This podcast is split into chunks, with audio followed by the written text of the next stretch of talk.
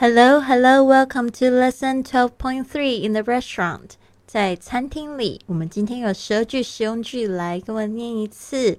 Number one, is there a nice restaurant near the hotel?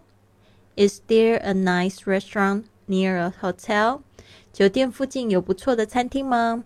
Is there a nice restaurant near the hotel?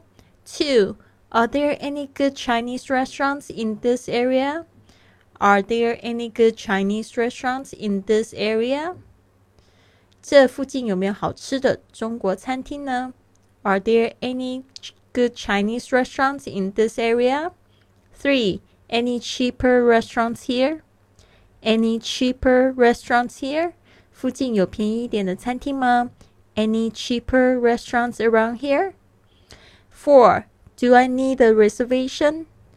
Do I need a reservation? 我需要预约吗？Do I need a reservation? Five. Could you please phone the restaurant and reserve a table for me?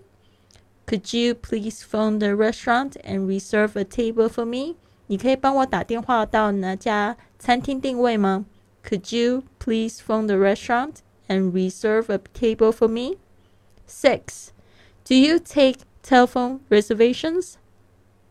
Do you take telephone reservations? 你们接受电话预约吗？Do you take telephone reservations? Seven.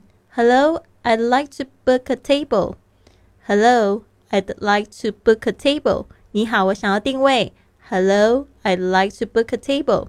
Eight. I'd like to reserve a table for six at 7 p.m. tomorrow.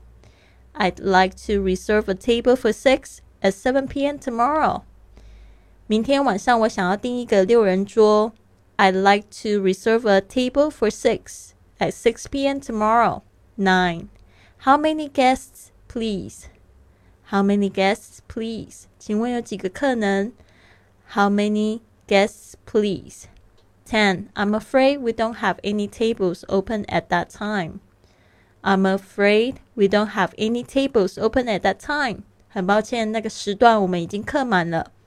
I'm afraid we don't have any tables open at that time. 11. Do you have a dress code? Do you have a dress code? 你们有着装规定吗? Do you have a dress code? 12. Have you made a reservation? Have you made a reservation? 你们有定位吗? Have you made a reservation?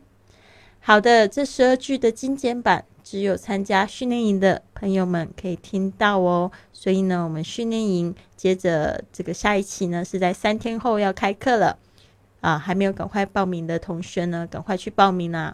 那个我们的报名方法在这个贵旅册公众微信账号上面呢会有这个报名的方式。